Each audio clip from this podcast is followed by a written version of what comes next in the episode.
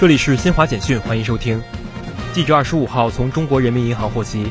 人民银行、文化和旅游部日前联合印发通知，发挥金融管理部门、文化和旅游行政部门、金融机构各方合力，促进文化和旅游行业恢复发展。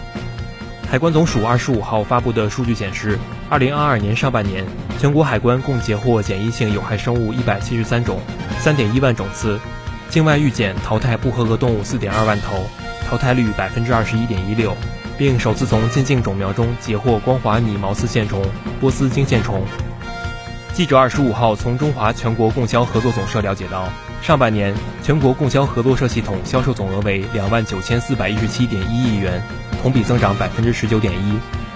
台湾地区流行疫情指挥中心二十五号公布，新增一万七千一百二十七例新冠肺炎确诊病例。包括一万六千九百二十一例本土病例及二百零六例境外输入病例，确诊病例中新增五十三例死亡。以上由新华社记者为您报道。